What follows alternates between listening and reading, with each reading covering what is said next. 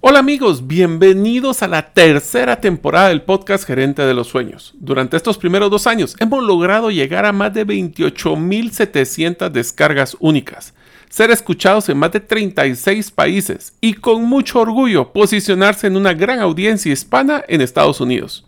Estamos encantados que gracias a ustedes cada día logramos brindar los más simples herramientas y competencias gerenciales para acelerar tu negocio. Cada semana les brindaremos valor y solo deseamos pedirles que nos refieran con sus amigos. Es por esto que les quisiera pedir una ayuda. Y es que si pueden postear en sus redes sociales cuál ha sido el episodio que más les ha gustado en el podcast con el hashtag gerente de los suenos, sin la ñ sino con la n, gerente de los suenos, nos ayudaría a llegar a más personas. De entrada, muchísimas gracias por escucharnos. ¿Tú sabías que lo único que nunca cambia es que todo cambia todos los días? Y es por esto que en el segundo episodio de la serie Liderando con otros desarrollaremos el tema gestión del cambio.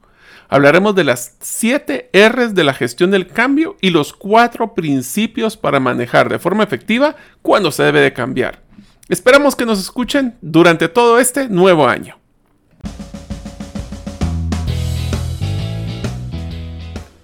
Bienvenidos al podcast Gerente de los Sueños, donde le brindamos las herramientas prácticas, competencias e inspiración para que los líderes de impacto cumplan sus sueños. Soy su anfitrión, Mario López Alguero, y mi deseo es que vivas la vida con pasión, resiliencia y templanza. Bienvenidos.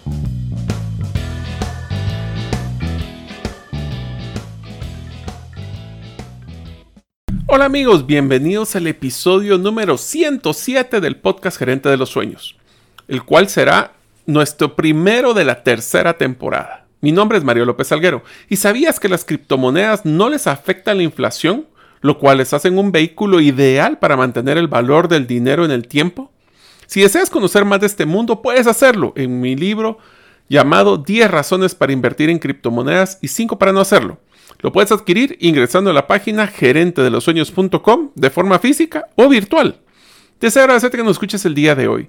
Si todavía no eres parte de la comunidad de los sueños, puedes hacerlo suscribiéndote a nuestros correos electrónicos ingresando a la página gerente de los sueños.com o a través de nuestro listado de difusión de WhatsApp enviando tu nombre al más 502 más 502 aquellos que nos escuchan fuera de la frontera de Guatemala y el número de celular 5017-1018. Repito, 5017-1018. Amigos, ¿ustedes se han dado cuenta que cuando creemos que ya todo está confiado y está estable, empieza a cambiar?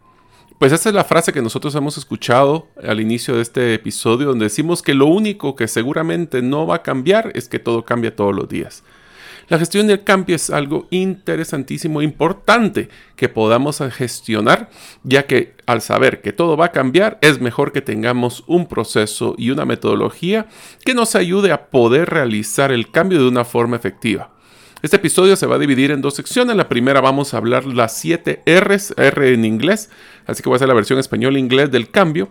Y lo otro vamos a hablar de los cuatro principios de la gestión del cambio por la empresa MindTools.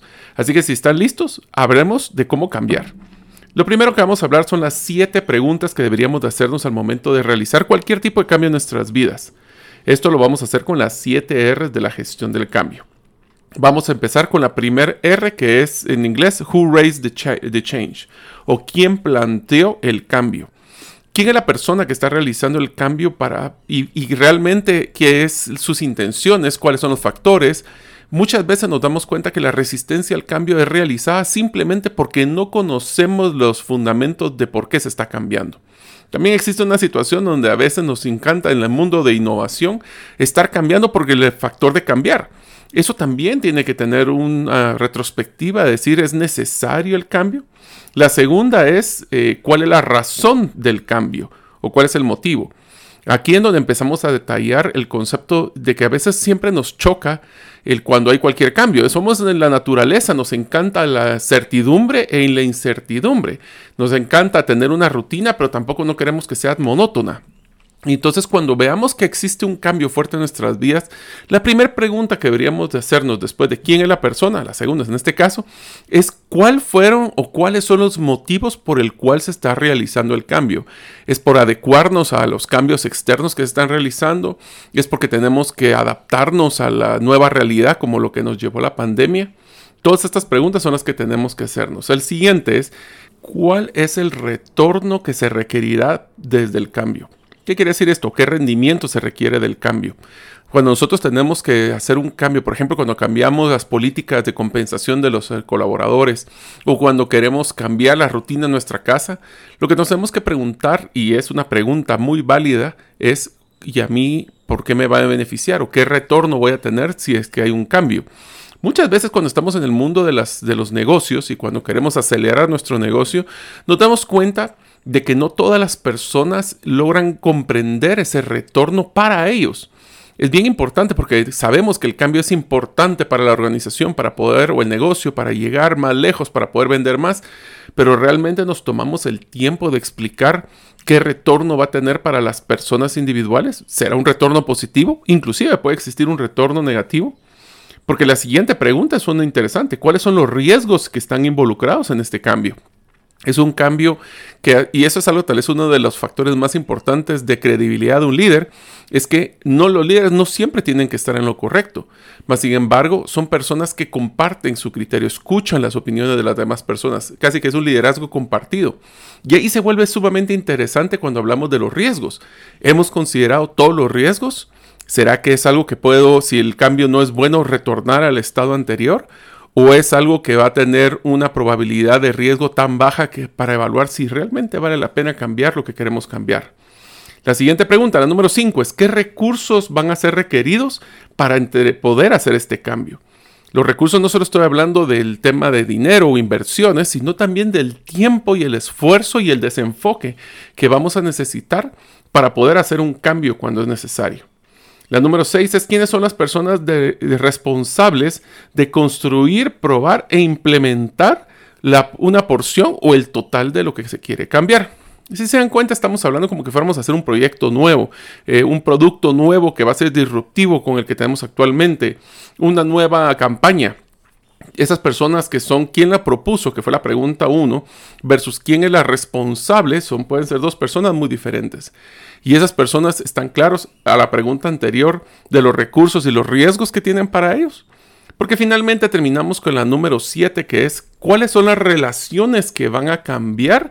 O la, y cuando hablamos de relaciones, puede ser eh, no solo entre las personas, sino en la relación con los clientes o los proveedores. A veces hacemos un cambio donde vamos a dar más crédito al cliente y por eso le vamos a pedir más, más crédito a nuestros proveedores para manejar un flujo de caja positivo. Y esas son las siete preguntas o las siete R's. Las repito. Uno es quién es el que levantó o raised en inglés el cambio. ¿Cuál es el motivo o la razón del cambio? ¿Cuáles son los retornos o el rendimiento esperado por este cambio? Cuáles son los riesgos involucrados, qué recursos se requieren, quiénes son las personas responsables de construir, probar e implementar la parcial o total del cambio. Y cerramos con cuáles son estas relaciones que pueden cambiar en el tiempo. Yo les invito a que estas preguntas lo hagamos la próxima vez que queramos hacer un cambio en nuestro negocio, porque vamos a tener que hacerlo. Uno de los cambios más grandes que nos tuvimos que dar cuenta es el mundo digital. Si ustedes se dieron cuenta, hagamos un ejercicio muy sencillo de una empresa que tiene una tienda en un centro comercial que solo vendía productos en su tienda. Pues cuando empezó la pandemia y se cerraron los centros comerciales, tuvimos que empezar a considerar cómo cambiar y evolucionar para no morir. En realidad, si no había tráfico, no habían ventas. Mas, sin embargo, costos del personal, el costo de la materia prima en el inventario, hasta el costo de la renta era un riesgo. Ahí fue donde tuvimos que hacer una transformación. Hagamos el ejercicio de tener que crear un modelo de e-commerce o venta en Internet. ¿Quién es el que trae el cambio? ¿Quién fue el que levantó el cambio? Posiblemente el dueño del, del negocio que se dio cuenta que tiene que generar algún medio de ingreso. ¿Cuáles son las razones del cambio? Es porque ya los clientes no están llegando a la tienda porque no estaba abierta y se necesita otro canal para poder llegar a distribuir el producto con las personas que tienen la necesidad. ¿Cuál es el retorno esperado? Pues simplemente sobrevivencia, en este caso un tema de retorno de ventas, de no tener una, drenar el, el ahorro y la caja. ¿Cuáles son los riesgos involucrados? Bueno, qué tanto nosotros conocemos sobre la venta en línea, cuáles son las inversiones que debería realizar para poder cargar mis productos en línea, venderlos, eh, no solo venderlos, en el sentido de cobrarlos, eh, por ejemplo, pagos por, por, tarjeta de crédito, todo lo que tiene que ver con la entrega, que sería una entrega a través de mensajería, la facturación, inclusive esas facturas electrónicas. Todos estos son los riesgos. Recursos que se van a necesitar, bueno, un poco de capital, tiempo para cargar la información, conocimiento de la diferencia entre aprender a vender en presencia y en virtual. Eh, esto lo utilizamos mucho con la metodología Storybrand, por ejemplo. ¿Qué es lo que son los recursos? Ya los hablamos. ¿Y cuáles son los responsables? Pues posiblemente si yo no soy una persona que sea muy hábil en la computadora, pues vamos a tener que buscar a alguien que sí lo sea para poder hacer una prueba, eh, lanzarlo con un plan piloto con clientes recurrentes de la tienda. Así podemos probar cómo es su experiencia, tenemos la confianza que nos van a ayudar. ¿Y cuáles son los cambios que vamos a realizar? Bueno, en la relación más importante, la relación con nuestro cliente. Cómo el cliente ahora nos va a ver o no como un modelo de venta integral. Eh, ahora ya pueden comprarlo por internet. Por ejemplo, una de las experiencias que a mí me encantaba siempre platicar es la de Sapos, que, que usted, Sapos no de, la rana, sino que Sapos con Z, que era una eh, tienda que se especializó solo en vender zapatos por internet. Y recuerdo muy bien que todo el, al principio cuando lo lanzaron y empezó a crecer, toda la eh, negativa eh, noticias que tenían de que no nadie iba a comprar un zapato que no se había probado. Bueno, esa fue una hipótesis que ellos fueron a probar y cambió la forma y la relación del cliente por cómo lo lograron romper ese paradigma, pues simplemente dando garantía de que si no te queda lo puedes devolver sin ningún tipo de problema. Entonces nos damos cuenta de que esto, la gestión del cambio, puede ser unas preguntas que tenemos que hacer para fundamentar lo que queremos cambiar. Ahora hablemos de los cuatro principios de la gestión del cambio de un artículo de la eh, página mindtools.com. Dice, la gestión exitosa del cambio se basa en cuatro principios básicos. El número uno es comprender el cambio. Número dos, hacer los cambios de planes. Número tres, implementar el cambio. Y número cuatro, que es sumamente importante, cómo voy a comunicar el cambio. Vamos a explorar cada uno de ellos, así como algunas herramientas y técnicas que se pueden usar para poner en práctica este tipo de, gestión. El principio 1, comprender el cambio. Para promover con éxito los beneficios del cambio, debemos comprenderlos nosotros mismos. Entonces hagámonos estas preguntas, así como las que hicimos en las 7 R's. ¿Por qué necesitamos cambiar? ¿Cuáles son los objetivos claves de este cambio? ¿Cuáles serán los beneficios del cambio a la organización? ¿Cómo impactará positivamente a las personas y a los clientes? ¿Cómo afectará la forma en que las personas trabajan? Eso es algo que es bien, bien eh, común. Tenemos que cambiar porque el cliente necesita ahora vender por Internet. ¿Cómo eso va a cambiar, por ejemplo, la administración de inventarios? El tema de las entregas. Vamos a tener que hacer ahora despachos, algo que nunca antes habíamos hecho. ¿Cómo cambia el modelo de las... a veces nos gusta solo ver sobre la, que hacemos la superficie y no entramos al detalle de cómo va a cambiar eso y cómo impactará el trabajo en las personas en general. ¿Qué necesitamos? ¿Qué necesitan hacer las personas para lograr el éxito con este cambio? Les damos, y regresaremos al punto 4, le hemos comunicado bien. También puede ser útil pensar en cuáles serían los resultados negativos. Hablemos como lo que vimos en los episodios anteriores de la lluvia de ideas inversas. ¿Cuáles son esos potenciales fracasos que pudieran existir, a la hora de hacer el cambio? Nosotros nos podemos enfocar en temas de satisfacción pero también tenemos que ser muy innovadores para pensar. Cuando tenemos que hacer algo que nadie más ha hecho, nos tenemos que dar cuenta que van a existir muchos de estos imprevistos. Y las personas también se pueden sentir no tan seguras si no están claros del enfoque del cambio que existe y una ruta clara. Aquí es donde empiezan. Paso 1, 2 y 3. Yo creo que hay dos factores que son importantes que debemos de hablar. Uno es cuando hacemos un plan demasiado escueto o simple y otro que es demasiado complicado. Si es uno muy simple, la percepción del cambio es que se está haciendo la carrera, que no se ha pensado lo suficiente. Del otro lado, si hacemos un plan de ejecución del, del cambio tan detallado y tan complicado, que van a tener mucha resistencia al cambio porque simplemente van a pensar que es sumamente complejo poder hacer dichos cambios.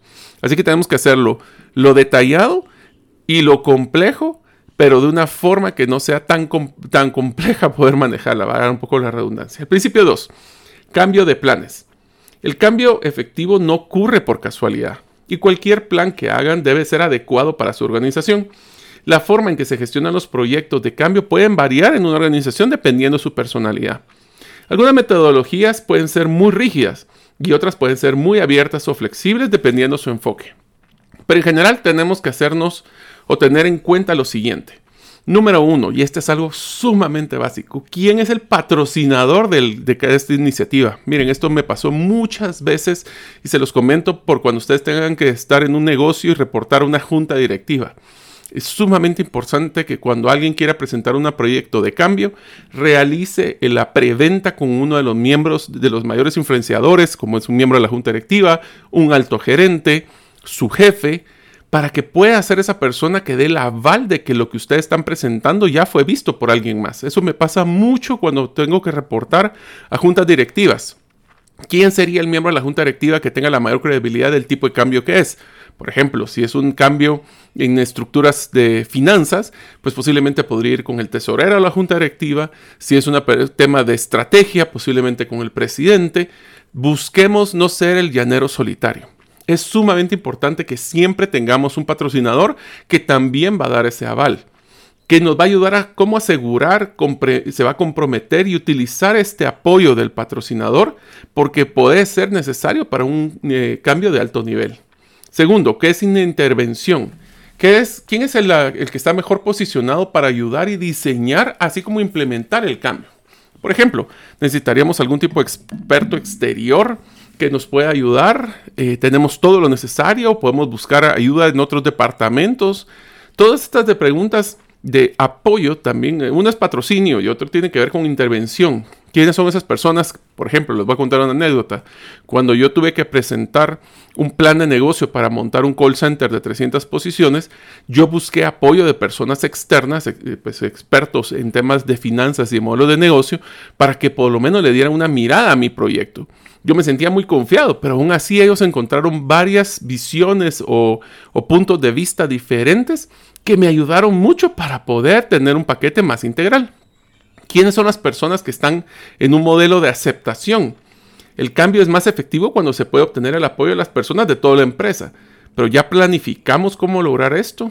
En el tema de aceptación es, estamos haciendo un memorándum y que todos esperamos que el resto de las personas simplemente lo acepte y diga amén o queremos realmente que se venda el cambio y que las personas realmente lo compren. Para eso tenemos que tener el tiempo para poder eh, esperar la aceptación de cada uno de ellos. Aquí utilizaría una estrategia muy dinámica que es también utilizar los liderazgos informales. ¿Quiénes son esas personas, inclusive detractores de este tipo de iniciativas, a los cuales les podemos dedicar mucho más tiempo y ayudarlos que sean parte de estas iniciativas de cambio para que así ellos después se vuelvan promotores y no detractores? En unos momentos continuaremos con el episodio. ¿Sabías que hemos desarrollado tres talleres que podemos impartir de forma presencial o híbrida y que pueden crear un gran impacto en acelerar tu negocio? Estos talleres son el modelo de Storybrand, cómo podemos simplificar nuestro mensaje para separarnos de la competencia y así cerrar más negocios. El segundo es cómo crear un embudo de ventas que motiva al cliente a comprar múltiples veces así como crear un embudo inverso para vender los productos que tengo y no los que quisiera tener. Y finalmente el programa de cultura de relevancia, cómo lograr que todos los miembros de la empresa se comprometan con nuestra estrategia y lograr así llegar a nuestros objetivos que nos proponemos en el negocio. Todos los talleres se imparten de manera práctica, con guías del participante y tareas para que ejecutemos lo aprendido y no solo tengamos otro webinar. Para más información puedes ingresar a la página gerentedelosueños.com. Ahora continuamos con el episodio. Y finalmente es el impacto. Debemos de tener claro de qué, qué vamos a necesitar para ser exitosos. ¿Cómo predeciremos y evaluaremos el impacto del cambio que se desea realizar? Y otra cosa, ¿qué metas son las que estamos esperando? Cambiar por cambiar es simplemente una iniciativa para hacer diferentes gestiones, pero cambio tiene que ser, para que sea impactante, tiene que esperar que tenga unas métricas para saber si lo logramos llegar al impacto o no. Recuerden utilizar las, eh, el modelo SMART para estos objetivos, donde ponemos el tema de cuándo es la fecha, si es medible, si es alcanzable, si tiene la fecha para cumplimiento. Yo les complementaría aún esta metodología de que los objetivos también tienen que tener lo que llamamos hitos. No todo es métrica en el sentido de temas financieros, a veces es el cumplimiento de una fecha Pero esa es una de las cosas que aprendí. Busquen ustedes si quieren el episodio que hablamos con Bernard Heidegger, que es del Project Management de Guatemala, donde hablábamos de que es importante no solo cumplir la fecha y presupuesto, sino que a veces necesitamos, eh, los objetivos deben de ser del impacto que esperábamos con estos cambios y no solo haber cumplido la fecha, por ejemplo. El principio 3 es implementar el cambio. Entonces, ¿cómo exactamente vamos a hacer para que el cambio suceda? Como hemos visto, hay muchas estrategias diferentes que se pueden elegir para poner en práctica el cambio. Hay uno en especial que me encanta, que es el de los ocho pasos de Kotler. Kotter, Kotter, no Kotler, es Kotter con doble T. Y eso vamos a explicar cómo crear un sentido de urgencia para las acciones que necesitamos, generar impulso y alentar a todos para respaldar nuestros cambios. Los ocho pasos de, de los que mencionaba Cotter para poder hacer el cambio son los siguientes. Número uno, hay que crear sentido de urgencia. porque es que esto hay que hacerlo y hay que hacerlo ya? Tenemos que hacer el paso dos, crear coaliciones y crear esas alianzas para poder mover el cambio. Número tres, crear una visión. Esa visión que nosotros queremos para que la gente se venda hacia dónde queremos ir. Número cuatro, comunicación, donde tenemos que informar por qué hay que cambiar y por qué eso les va a beneficiar. Número 5 hay que evitar los obstáculos, preverlos y eliminarlos antes de que sucedan. Número 6. Todas las ganancias, lo que llaman los low hanging fruits, lo, que podemos ganar a corto plazo para crear inercia y ver que el cambio realmente sí se puede hacer. Número 7. Construir el cambio. Y el número 8. Anclarse del cambio. Esos son los 8 pasos de Cotter que estamos mencionando actualmente. Siguiendo con este tema, también podemos hablar de lo que es una curva del cambio. Esta curva del cambio eh, nos recuerda que tenemos que tener en cuenta los sentimientos de las personas al poner en práctica nuestro plan nuestras etapas y solo para como paréntesis a todos los que son miembros de la comunidad de los sueños, si no eres parte lo puedes hacer a través de los estados de correo electrónico, eh, puedes ser parte de los más de 6 mil personas que reciben nuestro eh, correo todas las semanas. Un correo, nos lo estamos mandando eh, spam y lo pueden hacer en la página gerente de los sueños.com o miembros, pueden ser miembros de la comunidad de los sueños también a través de WhatsApp, siempre mandando solo su nombre al más 502 50 17 10 18. Ahora sigamos. Las etapas de la, de la curva del cambio nos dicen también cómo va a pasar el cambio en un modelo organizacional, desde un posible shock o una sorpresa hasta el tema de negación, llegando al punto donde están completamente involucrados del enfoque. Lo que demuestra esto es una curva que empieza en el punto intermedio, baja y vuelve a subir y donde estamos hablando de las diferentes etapas. Solo se las voy a escribir. La gráfica va a estar disponible en, en, la infografía de este episodio, donde hablamos de un impacto positivo y negativo y las etapas de aceptación. Por ejemplo, en la etapa número uno es mantener el status quo. Es que aquí no queremos cambiar porque lo que nos hizo exitosos hasta aquí o lo que nos llevó aquí nos va a llevar al siguiente nivel. El siguiente punto, de, que es la caída del impacto, es porque se hace un modelo de disrupción Después hacemos un modelo de exploración y reconstrucción. Ese es el de los estados. Lo que vamos a darnos cuenta es que cuando están en status quo y empieza el cambio, van a reaccionar de una forma de, sorpresa y de rechazo y de negación. Cuando empieza el modelo 2 de disrupción, posiblemente se van a enojar y van a tener miedo del cambio. Cuando están en el proceso de exploración es cuando ya están aceptando la razón del cambio y reconstrucción hablan del compromiso. Esto es, por ejemplo, una de, de las curvas que me hubiera encantado haberla conocido antes para el tema de cambio de una cultura en un negocio. No podemos pretender que el cambio sea un memo y una presentación y una charla del dueño o del jefe del negocio tenemos que darle tiempo a que se vaya cuajando, que vayan empezando a conocer y explorar, como dice la curva, porque lo único que queremos nosotros es eh, poder reducir el tiempo de la paso. Estos cuatro pasos siempre van a pasar, tal vez más rápidos o más lentos. Y lo que queremos nosotros es que sean más rápidos para llegar a tener el mayor impacto posible. Esto nos va a traer entonces, ahora sí, al principio número cuatro, que es cómo comunicar el cambio. La comunicación puede ser un componente decisivo en la gestión del cambio. El cambio que desees implementar debe ser claro y relevante para que las personas comprendan lo que desean, lo que desea que hagas, que hagan y por qué deben de hacerlo. Pero también tienes que establecer un tono correcto para que no tengas una reacción negativa de lo que o peor de lo que esperas. Es una buena idea vincular los cambios que están planeando con las declaraciones de la misión y visión, porque estamos cambiando para alinearnos a lo que nosotros queremos hacer en nuestro, eh, nuestra organización y cumplir así nuestra visión, ser congruentes, no solo cambiar por cambiar, sino que estamos cambiando para cumplir la misión y visión.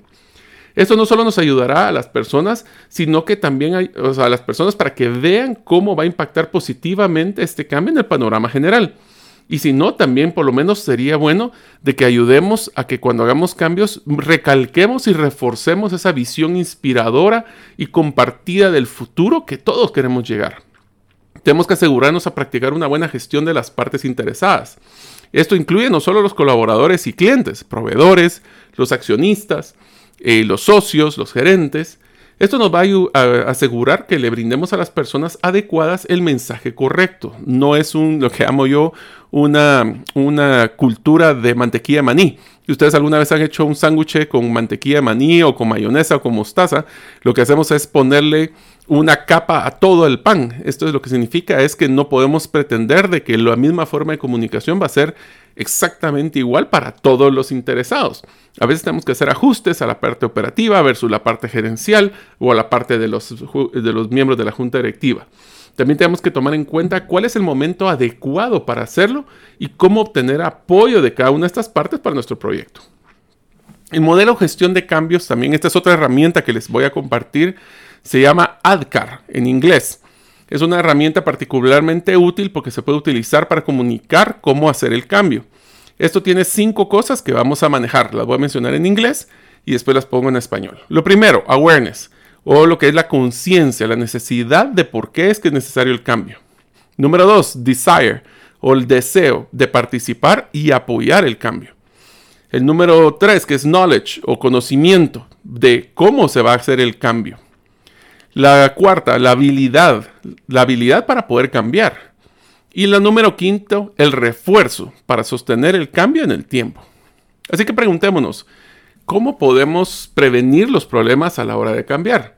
Inclusive los planes mejor trazados pueden a veces tener eh, pues, problemas o reveses, así que tenemos que estar preparados cuando los problemas surjan. Algunas personas pueden ser pesimistas inclusive acerca de los planes, por lo que deberemos de reconocer, comprender, darles el tiempo para que logren aceptar el cambio y abordar cualquier resistencia. Esto les voy a hacer un paréntesis. Yo creo que uno de los factores más difíciles que he visto en mi vida es el cambio, no hablemos del cambio de resistencia al cambio, como tanto la resistencia del cambio pasivo. ¿Cómo pueden identificar una persona que tiene una resistencia al cambio pasiva? Es una persona que llega a la reunión, escucha toda la presentación de las cosas que queremos hacer, los cambios que queremos hacer. Eh, dice, ¿están todos comprometidos al cambio? Dice que sí, pero tan solo sale de la, de la oficina o él está pensando en la presentación. Esto no me va a ayudar, esto no es para mí. Esto va a ser para otra persona. Esto no, yo no me voy a involucrar. este jefe loco que haga lo que quiera. Y simplemente mi forma de reaccionar es la inacción o simplemente sentarme en lo que se necesita hacer y tener un modelo pasivo de resistencia. Ese es uno de los que hay que tener muchísimo cuidado. También nos podemos hasta inclusive topar con barreras culturales para cambiar. Por ejemplo, si una cultura organizacional es una de las que no acepta el cambio y los errores, acuérdense que para cambiar hay que poder cometer errores, va a ser rechazado, va a ser, vamos a hacer una, lo que llaman una cultura muy tradicional. La pregunta es, ustedes en su negocio, ¿qué tan flexibles al cambio son? ¿Qué tan resistentes como organización? Esto se pasa mucho con empresas que llevan mucho tiempo de estar en, el negocio, ya que nos damos cuenta de que son personas que tienen o consideran que lo que les ha sido el factor de éxito hasta el día de hoy va a ser el mismo factor para los próximos años. Si algo nos ha enseñado es de que son muy pocas eh, los negocios que logran manejar un cambio con el, mismo modelo de negocio mantenerse, eh, mantenerse sin cambios por unos periodos muy largos de tiempo. Siempre tenemos que ir ajustándonos a la necesidad de lo que los clientes, porque los clientes, las necesidades cambian todos los días. Un factor también que tenemos que tener claro es que existen estilos de liderazgo que logran manejar mejor la gestión del cambio. Entonces, si no existe un enfoque único para la gestión del cambio, lo que no va a hacer es que, lo que no tenemos que estar claros es que no existe un liderazgo perfecto para poder hacer cambios radicales. Yo he visto personas que han hecho cambios radicales que vienen de finanzas, de recursos humanos, de administración, de ventas. Lo que tenemos que estar claro es que tenemos que mantenernos auténticos y liderar de la mejor manera adecuada. Como les dije, no pretendamos que a la hora de hacer un cambio va a salir todo perfecto. Pero si tenemos una comunicación constante con nuestros equipos, ellos van a ir creando y construyendo con nosotros. Tenemos que ser flexibles y adaptar nuestro enfoque. No, es que para ahí porque ahí y nadie me va a mover de ahí. Mm, hay que evaluarlo de vez en cuando a ver si estamos todavía, todos, todos nuestros supuestos todavía siguen siendo válidos. Esto también nos pueden mostrar ciertas características. Un buen líder puede mostrar estas características. Número uno, capacidad para crear coaliciones e inspirar confianza. ¿Tú eres así? Fuertes habilidades de comunicación en cada etapa que estamos realizando. El, si quieren este el tercero, lo pueden escuchar un episodio que grabamos que es inteligencia emocional para captar la resistencia al cambio y reconocer las dificultades personales que algunas personas tienen con este proceso de cualquier tipo de cambio. Y no estoy hablando de edad, ¿eh? hay personas que son mayores que tienen mucha flexibilidad y jóvenes que dicen que porque lo encontraron en Google, eso es la verdad que nadie puede tocar. Y la última a nivel de liderazgo es que la capacidad de pensar estratégicamente y vincular el cambio a un panorama más general, a esa visión. Lo que estoy, a veces tenemos problemas de que cambiamos como una reacción a una situación de mercado. Si el, cliente, el, por ejemplo, el proveedor de la par, eh, vino y bajó los precios, pues nosotros tenemos que bajar precios. Tenemos que tomar un momento y un espacio para poder pensar y decidir si realmente lo que está sucediendo eh, o cómo podríamos manejarlo, tal vez no bajando el precio, sino que buscando un mejor producto o una diferenciación de propuesta de valor. Así que en el episodio, ¿cómo han sido los puntos claves que hemos platicado? La gestión del cambio es un enfoque estructurado para implementar el cambio en una organización tenemos que reconocer que el cambio puede ser un proceso doloroso y que puede tener un impacto de gran alcance en una organización si las personas y las personas que trabajan en ella y si las personas apoyan también. Los cuatro principios es comprender el cambio. Para que los cambios sean efectivos debemos de comprender todos los pedacitos que, que están incluidos en el cambio, como por ejemplo qué es, cómo se logrará y por qué debe suceder planificar el cambio. Este se puede incluir un lugar, un lugar del patrocinio o lo que el patrocinador de alto nivel, así como identificar oportunidades más amplias de participación y aceptación. Implementar el cambio. Cuando llegue el cambio, tenemos que tener ya plan listos. No hay que, si, si vamos a ver que los cambios, hay cambios que son que hay que reaccionar porque ni modo, pero si podemos saber y prever y estar viendo la parte de la, de la foto más grande para ver cómo está cambiando el mercado y los clientes, vamos a poder preverlo y no solo reaccionar al cambio. Esto puede ver desde enfocarnos a cuáles son esas necesidades. Podemos buscar hasta personas que sean agentes de cambio, brindar apoyo a las personas en la organización, que esos pues, promotores que estamos haciendo nosotros. Y comunicar el cambio. Todos deben de saber por qué es que se está produciendo el cambio, cómo sentirse positivos, participativos y comprender cómo yo puedo ser parte de ese cambio para poder mover ese cambio y ser exitosos. Si se dan cuenta, todas estas etapas del cambio, aunque lo hemos hablado muy general, piensen la próxima vez que ustedes tienen que cambiar, eh, por ejemplo, involucrar una nueva producto, una nueva línea, algo que puede crear conflicto, y tratemos de seguir estos pasos. Yo los invito a que cuando nosotros pensemos en el cambio, pensemos en un cambio preventivo y no reactivo y en un proceso de venta de cambio en vez de imposición del cambio. Espero verlos en el próximo episodio y que este les ha dado mucho valor. Gracias por escuchar el episodio de hoy de Gerente de los Sueños. Recuerda que para lograr cumplir tus sueños solo debes de ponerle fecha y tomar acción. Las notas y material complementario de cada episodio puedes encontrarlo en la página gerentedelosueños.com. La música que han escuchado es Feeling Good de Kevin MacLeod y pueden encontrarla en incompetech.com. Hasta la próxima y que sigamos haciendo nuestros sueños una realidad.